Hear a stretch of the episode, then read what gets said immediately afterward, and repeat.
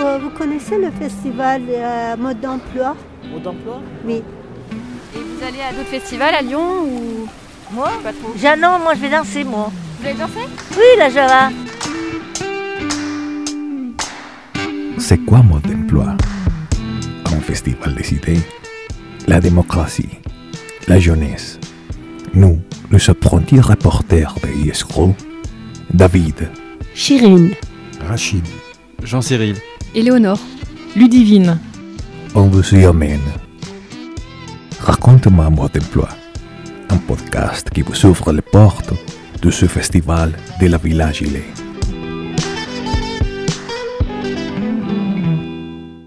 Nadia Kiari est une artiste peintre, dessinatrice et enseignante en art plastique tunisienne, connue pour son personnage Willis from Tunis, intitulé utilisé également comme pseudo pour ses dessins satiriques. Moi, Jean-Cyril, apprenti reporter, j'ai eu l'occasion de l'interviewer. Bonjour, est-ce que vous pouvez vous présenter en quelques mots? Alors, je m'appelle Nadia Kari, je suis euh, dessinatrice de presse et j'ai un personnage qui s'appelle euh, Willis from Tunis, c'est un petit chat. Alors je suis venue à ce festival euh, parce qu'on m'a invité déjà et je connais euh, l'équipe euh, qui est super dynamique et qui fait un, excellent boulot, avec qui j'ai déjà fait une rencontre mais via Zoom, hein, vu la situation sanitaire, on était à distance, et qui m'a donc proposé de venir faire des rencontres avec des élèves et puis de participer à une conférence, de faire du dessin en live, tout ce que j'aime quoi. Donc je suis venue avec plaisir. C'est la première fois que vous venez à ce festival? Oui, c'est la toute première fois que je viens à ce festival et euh, je suis très très contente parce que c'est dynamique, il y a plein de jeunes, euh, donc ça, bouge et il y a des auteurs que j'aime euh, aussi, donc c'est un plaisir, je le répète. Qu'est-ce qui vous a intéressé le plus dans l'échange que vous avez eu avec les gens que vous avez rencontrés? Moi, ce qui m'intéresse, c'est le dialogue avec euh, les jeunes, justement, leurs questions. Euh, J'aime bien quand ils posent des questions vraiment spontanément, quand elles sont pas préparées à l'avance avec les profs. C'est bien hein, qu'ils fassent le boulot en amont, je trouve ça super. Mais quand ils posent des questions eux-mêmes, ça prouve vraiment qu'ils s'intéressent, qu'ils ont de la curiosité par rapport au sujet. Donc j'ai eu plein de questions qui dénotent un réel intérêt. Et, euh, et quand je vois des jeunes s'intéresser à, à mon métier, ben, je ne peux que les encourager, leur donnant envie de s'y intéresser plus. Et puis le dessin de presse, c'est quelque chose euh, qui aborde tous les problèmes de société, qui touche à tous les tabous, qui touche à tous les, toutes les, polémiques, toutes les. Donc euh, c'est, il est dans notre quotidien le dessin de presse et savoir lire un dessin de presse, c'est très important parce que souvent il y a des problèmes quand les gens interprètent mal un dessin ou prêtent à son auteur des intentions qu'il n'a pas. Euh, dernière question, comment avez-vous, enfin dernière question un peu moins personnelle, et après on passera à des questions plus personnelles. Comment avez-vous connu euh, ce festival? Alors j'ai connu euh, ce festival à travers Rosane Lebris, qui euh, Rosane qui travaille ici euh, euh, à, la, à la Villa Gilet et qui était avant euh, la responsable des livres et de la médiathèque à l'Institut français de Tunis. Et donc on s'est rencontrés dans ce cadre-là, on a gardé le contact et puis euh, elle m'a proposé de venir. Vous nous avez parlé de, de votre chat, qui est donc indépendant, euh, survivant. Est-ce que Willis from Tunis, c'est c'est un peu vous aussi? Oui, c'est complètement moi. hein. C'est comme Flaubert quand il dit Emma Bovary, c'est moi. Je suis euh, présent partout, visible nulle part. c'est un peu l'idée, quoi. Oui, oui, c'est mon une sorte d'avatar, quoi, que j'ai utilisé pour euh, pour s'exprimer à ma place. Vous dites que très jeune, vous souhaitiez déjà faire des dessins de presse. Dans quelle famille avez-vous grandi? Et juste, est-ce que vos parents étaient euh, engagés? Alors, euh, non, mes parents n'étaient pas, spécialement engagés. Dans ma famille, je, non, non plus. Euh, par contre, ce qui m'a donné envie de dessiner, c'est euh, mon oncle, le frère de ma mère, qui, qui, en fait est artiste. Et donc, euh, qui était aussi mon babysitter, donc il s'occupait de moi quand j'étais gamine, donc il m'a vraiment euh, inoculé aussi cet amour, cette passion pour le dessin, et on passait notre temps à dessiner. Alors par contre, quand j'étais petite, je ne faisais que dessiner des monstres. Donc il me disait qu'est-ce que tu veux que je te dessine? Je lui disais un monstre. Donc il m'appelait le monstre et je ne faisais que des monstres. Et je pense que c'est aussi le fait de, de représenter des monstres, c'était une manière de, de vaincre ma peur. Donc euh, de, de la dessiner, de la ridiculiser et donc euh, de, de, de, de la vaincre. Et je pense que Willis c'est ça aussi, c'est une manière. De, je parle de mes peurs, de ce qui m'angoisse, de cette actualité qui est très difficile, et m'en moquer, c'est une manière aussi de surmonter ma peur. Une fois qu'on rigole d'une peur, ben on n'a plus peur. Donc euh, Je pense qu'il y a- il doit y avoir un lien, à mon avis. Ah ouais, ouais, ouais. Je voulais savoir s'il y avait une association internationale de soutien au dessin de presse. Oui, Quand alors, oui, alors il y a Cartooning for Peace. Donc l'association créée par Plantu et Kofi Annan, il avait créé cette association suite aux caricatures danoises du prophète et où il y avait eu justement des menaces de mort et tout. Et ils se sont dit, ben il faut quand même protéger le, le dessin de presse. Donc c'est une association qui regroupe plus de 200 dessinateurs à travers le monde. Et euh, donc on a un, un gros réseau et dès qu'il y a un problème, euh, dès qu'un dessinateur a un problème, on est au courant. On fonctionne un peu comme Reporters sans frontières, mais dans le dessin de presse. Et on travaille souvent d'ailleurs avec Reporters sans frontières parce qu'ils ont euh, un, des réseaux assez importants sur place et tout, d'avocats, etc. Donc ça, ils nous aident aussi. Et la deuxième, euh, le deuxième axe de l'association, c'est la pédagogie, donc les ateliers dans les écoles et les expositions et d'aller à la rencontre d'un maximum de jeunes pour apprendre à lire une image, quoi, l'éducation euh, aux médias en fait euh, et l'éducation au dessin de presse. Donc c'est, ça se passe toujours plutôt bien et, et c'est d'autant plus important euh, après les attentats du, de- de- du- du- du 7 janvier, enfin de Charlie Hebdo, quoi. Donc ça, euh, c'est un gros gros réseau. Après, il y a d'autres associations un peu partout, hein, euh, mais euh, celle qui est la plus importante entre guillemets, c'est, Cartooning Peace, ouais. Et en tant que femme euh, tunisienne, en Tunisie, le fait que vous soyez dessinatrice de presse, ça n'a pas posé beaucoup, beaucoup de problèmes Alors étrangement, pas du tout. Au contraire, en fait, comme j'étais anonyme au début, euh, tout le monde me prenait pour un homme, etc. Donc bon, ça c'est normal parce que le dessin de presse c'est connoté masculin, l'humour un peu grossier, etc.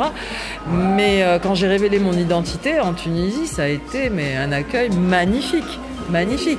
Des femmes, évidemment, qui étaient très contentes que je sois une femme, mais aussi des hommes. Non, ça a été super, super bien accueilli. Au contraire, au contraire, je pensais, comme vous, que ça allait poser souci, mais pas du tout. Ça a été euh, euh, un accueil, euh, un accueil adorable de la plupart des gens et et, et puis de toute façon, il ne faut pas oublier que dans le Maghreb en général, mais en Tunisie en particulier, les femmes sont très très très présentes dans, dans, la- dans- dans plein de métiers, euh, dans les universités, de partout, et elles se battent énormément euh, pour leurs droits. Donc, euh, et on est une exception dans, dans- dans le monde arabe aussi par rapport à la constitution, les droits, les droits des, des- enfin, l'égalité homme-femme, rien que ça, et euh, sur d'autres droits aussi qu'on a arrachés quand même. Mais euh, mais euh, il y en a d'autres encore. hein. Il y a encore du boulot. Donc moi, ce que j'espère, c'est que les générations à venir, que ce soit d'hommes ou de femmes, ben, s'émancipent, s'épanouissent en tout cas, et, et, les mêmes droits. C'est tout. Et qu'ils y croient, qu'il n'y ait pas de retour en arrière en tout cas. Et il n'existe pas au niveau du Maghreb une, institution, une association qui regroupe les dessin- les dessinateurs de presse? Alors dans le Maghreb, non, non, non, j'en connais pas malheureusement. Il y en a qui, euh, en fait, c'est plus par pays. Il y a des associations, etc. Mais il n'y a pas vraiment de, malheureusement pas. Ça reste un, un peu hum, sulfureux, on va dire, le, le- le- le dessin de presse. Donc, euh, euh, mais euh, heureusement que voilà, ça existe ailleurs et qu'on peut se regrouper. Mais c'est vrai que moi, je verrais bien une association, euh, mais africaine, carrément, vraiment africaine. Et là, on se regroupe de plus en plus avec les dessinateurs africains à travers Cartooning for Peace. Mais on a fait une expo de dessinateurs africains au Forum des Halles en juin à Paris.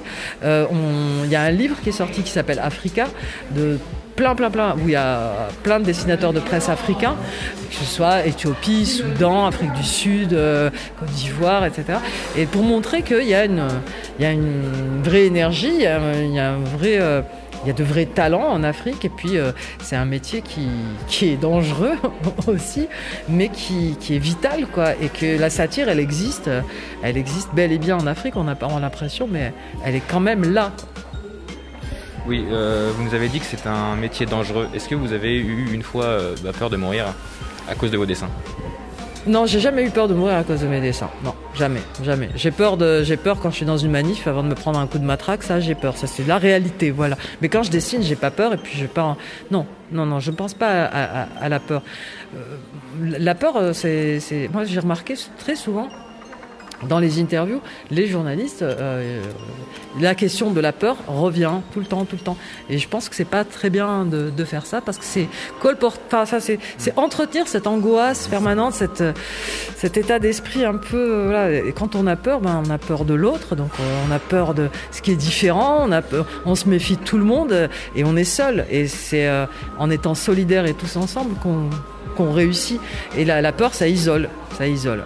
Et, c'est oui, c'est Salvador Dali qui disait que la maladie mentale la plus euh, contagieuse, enfin la seule maladie mentale contagieuse était de la parano.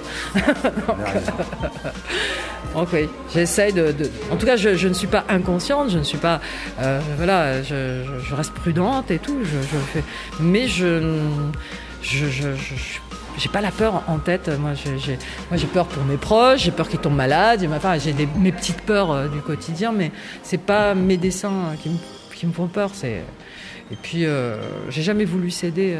J'ai jamais voulu céder à ça. Ça sert à rien. Parce que de toute façon, s'il doit m'arriver quelque chose, ça arrivera. Que j'ai peur ou que j'ai pas peur. Donc, euh... La peur n'évite aucun danger. Exactement. Pour en revenir euh, très rapidement à vos euh, dessins, quel style euh, d'humour vous privilégiez? Alors moi j'aime bien l'humour noir, ça j'aime bien. Parce que la plupart des humoristes que j'aime ou des dessinateurs, moi par exemple Franquin, les idées noires, je trouve ça, mais pour moi c'est le, voilà, c'est l'œuvre, l'œuvre suprême quoi ça c'est j'adore ça. Mais euh, et d'ailleurs j'ai appelé euh, mon chat Willis par rapport à euh, Albert Dupontel et dans son film Bernie qui est aussi euh, dans l'humour noir là c'est la totale. Et, donc ouais j'aime beaucoup l'humour noir parce que c'est ce que je disais tout à l'heure c'est aussi une manière de vaincre sa peur et la peur suprême c'est celle c'est la mort. La mort quoi. Et, et donc c'est un, un, moyen aussi de rire de rire de la mort de lui faire un pied de nez et euh, en attendant d'y passer, en tout cas de profiter un maximum et puis. Est-ce que vous avez déjà regardé le spectacle de Jérémy Ferrari justement, qui est euh, un des des Alors, j'ai vu un de spectacle, mais je sais peut-être pas. Euh, j'ai vu son premier, je crois. À Beyrouth, hein, non, euh, je l'ai pas vu. Deux pièces pour Beyrouth, vend deux pièces à Beyrouth. non, je l'ai pas vu celui-là, mais je regarderai. Je crois que j'ai vu son hein. tout premier spectacle et j'avais beaucoup beaucoup rigolé. Donc, euh, ben, je regarde deux pièces à Beyrouth, deux pièces à louer. Vend, vend, deux, vend deux pièces à Beyrouth. ok, ça me fait rire à chaque fois que je l'entends. Très récent, il a fait un, il a eu un succès énorme. En France. D'accord. Ok, bah, je regarderai, ouais. Mm -hmm. Parce qu'il allait très loin justement dans l'humour et. Moi, j'aurais été plus loin. Et on l'acceptait tous parce que justement il jouait des personnages, Oui. donc on savait que c'est pas ce qu'il pensait. Oui, bien sûr, bien sûr. Mais bon, après. Donc, il, il se permettait d'aller très très loin. et- mm. Moi, j'aime beaucoup euh, un humoriste euh, américain qui s'appelle Eric André. C'est un nihiliste, c'est un fou. Euh, il me fait beaucoup, beaucoup rire. Beaucoup rire. Il est, il est fou. Et il y a Robert Carlin aussi, Carlin, euh, Ouais, qui, est, qui est monstrueux lui Oui, aussi. oui. D'ailleurs, qui a tout un spectacle sur la mort, qui est génial, qui est Mm. absolument génial. Donc, euh, ouais, j'aime beaucoup rire, donc je suis toujours à la recherche de que ce soit de films ou de, d'humoristes ou de, de bandes dessinées, c'est, euh, j'ai besoin de rire. Oui. Et puis il y a beaucoup d'intelligence dans le rire, il y a beaucoup de tendresse aussi derrière. Donc, euh, Puis beaucoup d'inspiration aussi. oui, oui, oui, c'est de l'observation des autres, l'observation du monde dans lequel on vit, et puis d'essayer de trouver une logique à toute cette, euh, cette absurdité. Mm. c'est, ouais, ça m'amuse. Euh, T'as d'autres questions Moi, ça va. Ok, bon bah très bien. Eh bah, merci. euh, Bah, c'est moi qui vous remercie. Un épisode réalisé et monté par Jean-Cyril avec l'aide de Rachid et de Chirine. Et moi, Olivia Sebar, j'étais à la coordination. Vous avez pu y entendre les musiques Kefo Cool de Kuromaru et Atashi de Keruzu. Raconte-moi mode d'emploi est un podcast inclusif produit par Yescrew. Aussi rendu possible par le Craspec Music qui nous a prêté ses locaux pour la formation de nos apprentis reporters. Merci pour votre écoute et à bientôt!